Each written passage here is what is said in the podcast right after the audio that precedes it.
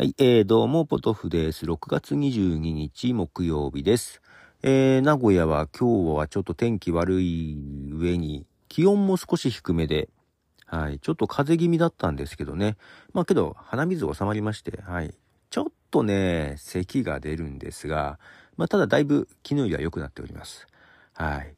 いやー、ちょっとね、今日仕事でプレゼンがありまして、まあ先週もあったんですけど、先週に引き続き、またプレゼンがあってですね、えーまあなんとか終わりまして、えーちょっとほっとしているとこですが、なんかどっと疲れが出ておりましてですね。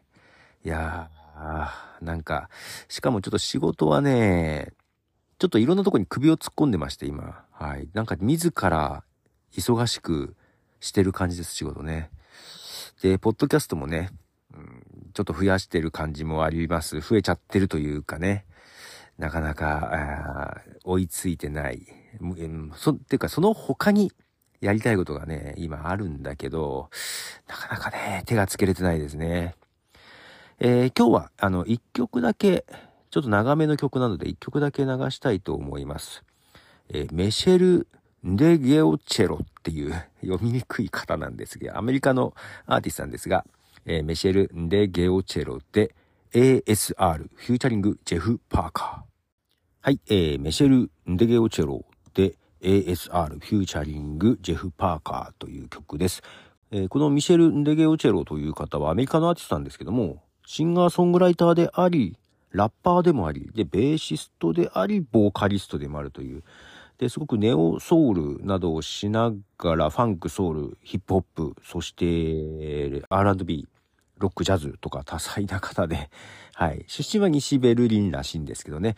で、今回、ジェフ・パーカーというのがギタリストと一緒に、えーコラボでやってますが、えーっとね、ビデオも出てまして、それはなかなかよく、で、これはね、アルバム、6月16日に出したアルバムの中に入っている曲です。このアルバムもなかなか良くてですね、はい、その中からの一曲でした。で、えーっと、そうそうそう、ドラマ、MC のドラマね、うんと、シークレットインベージョン、なかなか1話目から結構濃い内容でですね、どこかあの、エージェント・オブ・シールドという好きなね、MC のドラマに似てるところもありましてですね、うんと、楽しく見ていましたが、1話目の最後衝撃だったなぁこれをこのまま受け止めていいのか。ちょっとこん今回ね、なんだろう。うんと、姿形を変える宇宙人がね、えー出てくるので、なんか何を信じたらいいのかとかいうね、ちょっとそんなところもあるんでね、どんな展開になるのかまだ読めないなっていう感じはありますが、しばらくね、楽しめそうです。全何話なのかな？全話何の話なんでしょうね。そう。で、この間、それでスマホを落としただけなのにっていうね、韓国版を見たっていう話をしたと思うんですけどね。まあ、娘から勧められて見たわけですよ。ね。まあ、で、まあ、なかなか怖かったなと。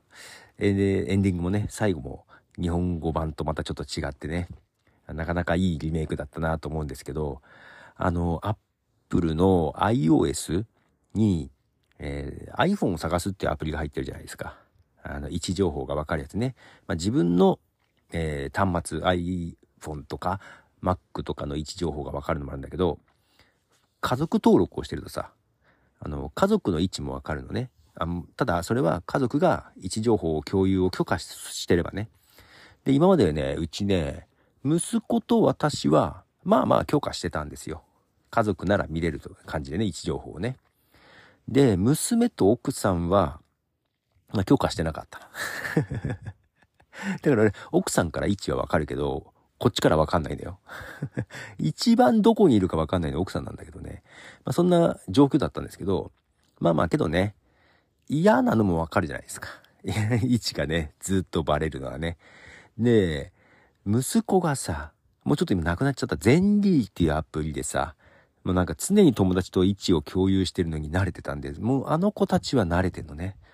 で、だから家族からどこにいるか見られてんだけど、まあ実はあんま大して気にしてない感じ。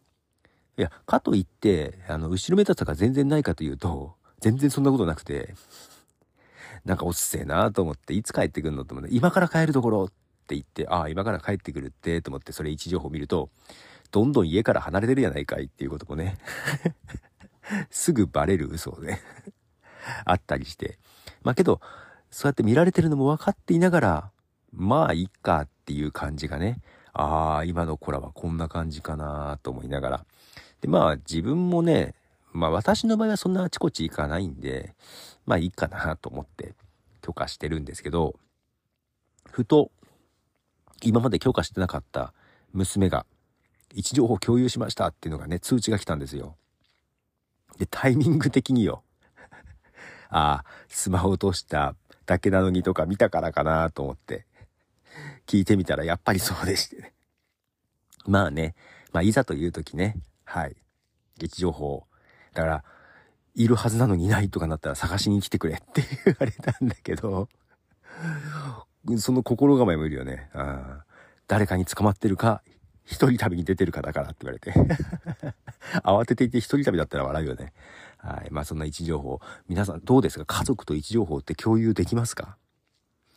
もう私は結構平気なんですけど、できないっていう奥さんの気持ちもわかるんだよね。なんか知られたくない。だから、息子のさ、もう家族、自分もね、多分、親には知られたくない気もしなくはないかな。なので、まあ、よく平気だなとは思いながらね。どうなんでしょうね。今の子はそんなの多いのかな。なかなかね、位置情報、家族といえどっていう人もいると思うんですけどね。どうでしょうね。はい。ということで今日はちょっと長めの曲だったので、一曲だけお送りしましたが、今喋ってるとちょっとイガイガしてきた喉が。まだちょっとね、気をつけなきゃいけませんね。まだちょっと冷える日も出てくると。今日ちょっと涼しいんだよね。うん、けど、湿度が高くて蒸し暑くてね、えー、今ちょっと上湿をかけてるけど、ちょっと寒くなってきました。ということで、気をつけましょう。ボトムでした。じゃあね。